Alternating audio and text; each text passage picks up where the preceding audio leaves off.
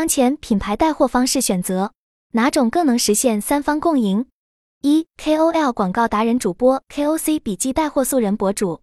最近 KOL 广告收入下降的现象引起了业内一定关注。根据参与者们的讨论分析，当前经济形势下行是导致品牌方缩减营销预算的主要原因，这直接影响了 KOL 广告的需求。具体来看，主要体现在以下几个方面：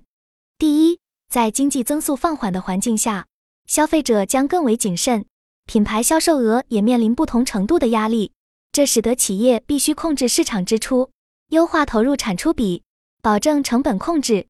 第二，面对消费降级趋势，品牌竞争也在加剧，各家企业被迫降价促销，以争取更大市场份额，这也消耗了原本可用于品牌营销的资金。第三，相比传统的广告植入，品牌方现在更看重直接带来销售转化的新媒体带货。KOL 通过直播推广商品，能够产生即时购买，这类转化更加明显。第四，选择微博大 V 或拥有百万粉丝的顶级 KOL 进行推广，预算成本高昂，而较为经济实惠的素人小 V 博主同样可能产生营销效果。可以看出，在各方压力下，品牌方优先考量投入产出比，减少大规模广告支出是比较合理的商业选择。对 KOL 自身而言，不仅要应对广告收入的减少，也面临着转型的压力。因为有很些明星博主纷纷开始直播带货。相对于直播带货形式，达人主播的优势在于其个人美誉度和影响力积淀，能让已有一定购买意愿的粉丝群体接受略高的价格进行情感性消费。而这些明星博主本身就具备流量优势，小微博主从而面临竞争加剧的难题。这需要 KOL 进行定位调整。不仅作为广告主来进行商业合作，也要通过优质内容输出来维系社区，提供更全面、深层的服务价值。分析到这里，我们可以看到当前市场形成的原因较为复杂，需要考量多方面的因素。经济形势的变化如何影响各行各业？它对消费者和企业的影响有哪些差异？KOL 广告缩减背后反映的其实是整个商业环境和内容生态的演变。我们在看待这一现象时，需要放在更宏观的视角，而不应仅仅关注某一角度。这也给我们的内容生产者提出了新的思考：在变革时期，如何适应新的游戏规则，提供有价值的内容和服务，与时俱进地完成商业变现。这需要内容创造者保持学习与适应能力。我们也要看到，优秀的内容和真诚的服务总会获得回报，经济环境也会有波动起伏。重要的是，我们如何因势利导，把握新机遇。流量经济高速发展，也让品牌方反思如何更精准地匹配合作对象。在选择社交媒体营销的 KOL 时，品牌方会优先考量多个方面的匹配程度，比如该 KOL 的个人风格是否与品牌形象契合，形象是否正面积极，是否在同一领域且对产品类别较为熟悉，拥有的粉丝群体规模是否足够。是否有稳定的粉丝粘性等，相似的个人品牌价值观能更容易为商业合作带来效果保障。这需要明确自身品牌定位和目标用户，而非简单追求流量大小。与品牌价值观一致的 KOL，无论采用何种推广形式，都更可能取得商业效果。这也需要内容创作者注重积淀个人品牌力，而非过度商业化。当然，在经济环境变化的大背景下。各品牌也面临成本控制的压力，这是可以理解的市场选择。但过于依赖少数渠道也存在风险，还需平衡各种推广方式，分散推广渠道风险。KOL 自身也要适时调整定位，不能过于依赖商业变现，应提供更丰富的内容价值和服务方式，稳固群体基础。具体到策略层面，未来品牌选择 KOL 合作需要考量的因素包括。一、个人品牌价值观与自身契合度；二、在特定领域的专业度和影响力；三、是否有积极的内容输出能力和创新意识；四、是否能与粉丝群体有效互动，提供深层服务；五、内容风格是否符合平台属性等。KOL 自身也要思考如下转型方向：一、做有温度的内容，而非机械商业推广；二、丰富内容和服务形式，不过于依赖某一平台。三、注重积淀自身价值，保证品牌美誉度。四、与品牌合作要区分度，避免品牌较差的影响。五、保持学习与进步，随时调整定位和内容策略。六、发掘更多元的变现方式。经济形势变化会对商业环境产生一定冲击，品牌方控制营销预算可以理解。整体来说，我们需要从更高、更宏观的视角来看待这个变化，它反映了整个商业环境和内容生态的转型演进。各方都需要保持开放和进取的心态，理性看待变化，调整自身策略，从中找到新的机会点，不断提升自己的综合能力，与时俱进的创造价值。这既需要品牌方注意品牌建设和用户思维，也需要内容创造者关注自身定位和能力建设。在变革时期，我们需要共同努力，推动整个生态向积极的方向发展。这最终将是各方的共赢。除了明星博主 KOL、KOC，现在还有一种带货形式也很受关注，那就是素人博主带货。相比顶级网红，小众博主的运营成本更低，且更真实。因此，素人博主在社交媒体营销中的潜力和优势备受关注。要定义为素人博主，标准可以是五 K 粉丝量以下，尤其一 K 左右的更为经济实惠。对品牌来说，选择粉丝量少但风格契合的素人博主进行软性推广，能以较低成本覆盖更多潜在用户，具有很大优势。但实际运作中，经济激励机制仍需要完善，这也制约了素人博主带货的发展。以小红书的笔记带货为例，平台虽然开启了这一功能，但参与度仍不高，商家需要对每一个博主进行审核，操作复杂度高，而很多博主申请样品也未获得通过，这可能与素人博主的内容或定位和品牌自身风格不匹配相关。总体来看，素人博主依然具有巨大的商业变现潜力，但需要平台进一步优化操作流程，降低商家参与门槛。品牌也要加强对风格匹配度的重视，而非简单追求粉丝数量。经济激励上也需要形成闭环，只有多方面发力，这一新的变现方式才能真正被发掘利用。二、私域带货，私域商业带货作为一个新兴的变现方式受到了关注。其实，对于私域带货，我们也许不太陌生，代购本身就是一种通过私密圈子和群体进行销售的私域带货形式。云友 Yoko 询问了依林建立粉丝群体的历程，依林表示自己主要通过持续有价值的内容产出来进行积累，通过两年时间的坚持不懈，获得了一定粉丝量。未来计划还会继续输出优质内容，同时也在考虑通过直播和私域带货进行商业变现。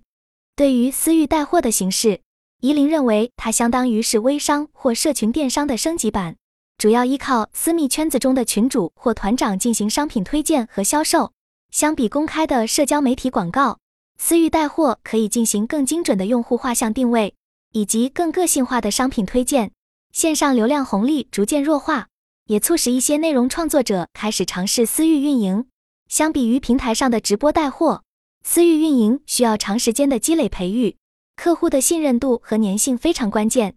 想要把私域带货做好，需要在多方面持续投入，比如优质的供应链支持，根据每个客户的个人喜好进行精准推荐，加强客户粘性和信任度的培养等。同时，个性化服务和重视群体存量客户也很重要。大意分析了代购和品牌公寓带货存在的不同点，但生成用户购买动机的文字表达和内容营销是相通的。Yoko 的朋友成功案例也印证了供应链组合能力和价格优势是私域带货的关键。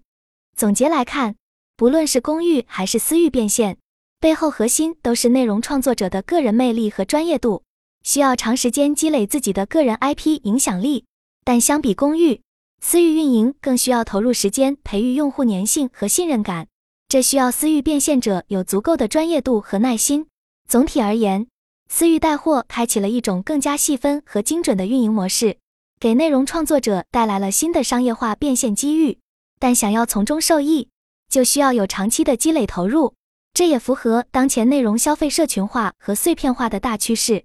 有云友认为，直播带货转换效果更直接，也更容易获得用户信任。但未来品牌方可能直接选择自家账号直播，而不是通过达人，这可能本身也会成为一种私域运营。但也有云友认为，达人账户粉丝群体已有一定聚集效应，未来自营直播和达人带货可能最终会形成一个生态闭环，品牌更适合面向公域用户，范围更广。但达人私域用户已有一定筛选，且专业领域的影响力达人，如形象顾问等更有说服力。综合来看，不同带货形式都有各自优劣势和受众特点，最终可能会形成一个生态共生的格局。三、专业人士形象顾问。针对专业 IP 形象顾问类带货的效果，参与者发表了不同观点。有观点认为，相比普通博主，形象顾问类带货具有更强的专业性和权威性，能让用户更易信任。但形象顾问在运营中也需注意避免过于商业化和功利化，保证专业形象。另一方面，也有观点指出，形象顾问并不一定需要针对所有用户风格进行推荐。其自身特定的个人风格倾向也可以成为一个优势，吸引同类用户群体自然聚集，从而实现精准变现。如果能够抓住小众用户群体的共性需求点，也是可行且非常具有商业价值的变现路径。形象顾问如何在商业变现的同时实现品牌方、顾问自身、用户三方共赢？其核心困境之一被点出，是无法同时实现个性化私域运营和大规模用户覆盖两者。解决的思路之一是，首先通过知识付费社群进行专业知识传递，吸引具有相关美学认知基础的核心用户，然后再利用这部分核心用户的基础，通过公域直播等方式带动更多潜在用户加入，从而形成一个商业闭环。具体到运营策略，可以采用以下思路：一、知识付费社群进行风格培训，提高核心用户自我匹配能力。二、对这部分核心用户提供私域化的个性化推荐服务。三、通过公开直播带货吸引更多用户加入知识社群。四、不限定任何一种推广形式，综合运用各种带货方式。五、继续优化用户运营，提升商业变现效果。当然，要实现三方共赢，还需要持续优化，比如进一步提升用户转化率等。但这种知识社群孵化和带货融合的闭环模式。被认为是比较可行的解决方案方向。总体来看，专业 IP 形象顾问类带货确实具有一定优势，但如何在商业变现和专业形象之间找到平衡也很关键。除了模式创新，根据不同用户群体的特点采取定制化运营策略也同样重要。想要实现三方共赢，还需要各方面持续努力，这是一个动态的优化过程。审美变化下的两个职业。形象顾问和线上买手，一形象顾问的未来你怎么看？在当下个性化和碎片化趋势日益明显的内容消费时代，如何精准定位用户需求，提供定制化解决方案，已成为每个内容创造者和商业变现者必然要面对的课题。怎样在标准化提供和个性化服务间找到平衡，将直接影响一个品牌或个人 IP 能否在市场中获得可持续发展。我们也期待通过这类专业领域的案例讨论，能让更多行业从中获得启发，推动整个商业内容生态向多赢格局演进。毕竟，分享经验教训、优劣势比较，最终将使每个参与者都能获得提升。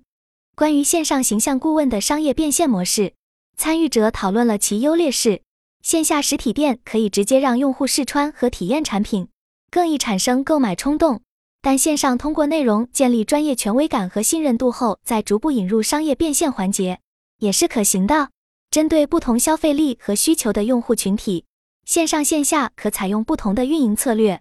进一步探讨线上形象顾问的目标用户群体时，主要锁定的是二十多岁到三十多岁，有一定消费实力的轻熟女性用户。这部分人有较强的美丽与变化欲望。渴望通过合理的穿搭提升整体时尚感和生活品质，但目前还没有达到可以定期进行线下陪同购物的消费水平。相比直接以低价商品为诉求来吸引用户的抖音等平台，形象顾问类账号更多是通过提供专业的审美解决方案和品味培养来吸引用户。从用户的角度来说，价格并不是最主要的需求诉求点，更看重的是通过合理消费获得全方位的生活方式提升。在内容方面，形象顾问可提供的服务包括：一、根据不同用户属性提供个性化的解决方案；二、提供穿搭风格定位咨询，建立清晰的服装审美取向；三、形象诊断与改善方案制定，提升整体时尚感；四、不同场景的穿搭搭配技巧指导。五、服装选购与衣橱管理建议。六、提供高颜值穿搭灵感。七、培养用户对美的鉴赏力等。二、小红书买手通过直播解决了用户的什么问题？近期，小红书买手模式的兴起也印证了当下消费者个性化需求和审美意识的变化。和之前通过价格诱惑消费者不同的是，买手是通过品味解决方案来诱惑消费者的。这两个群体本质是不同的。看重价格利润的群体可能收入不高，看重解决方案和品味的群体更关注生活品质，收入水平不低。可能这也是一个行业发展的规律。也许小红书买手的出现是直播带货行业从乱象到规范的开始。相比抖音上的快速低价消费，小红书用户更看重内容质量和使用体验。买手可以通过首先提供样品试用分享来保证商品质量，再引入商业推广。这可以有效减少盲目购买和退货风险，使整个购物决策更趋理性，也更符合小红书用户的消费理念。总体来看，专业形象顾问在内容商业化变现中确实有独特优势，但也需要针对不同用户群体，采取有针对性的营销策略，比如组合运用线上线下资源，或者根据消费能力提供差异化服务等。只有深入理解用户需求，提供真正价值的内容。才更容易获得用户认可，实现商业价值的最大化。这也反映出，在这个个性化需求日益明显的时代，用户已经不再是传统意义上的大众，而更像是一个个独立的个体。内容创造者需要具备人类学的洞察力，才能在碎片化用户中找到共通需求点，并进行有效聚合。当然，这也需要长时间的用户观察与互动沉淀，才能真正建立起用户信任。提供对的解决方案，我们也期待在这个不断迭代和优化的内容商业化探索过程中，产生更多新思路。当各方共同努力提供更优质服务时，整个内容生态也会形成正向循环，这最终将实现内容提供者、商业品牌以及广大用户多方共赢的最佳状态。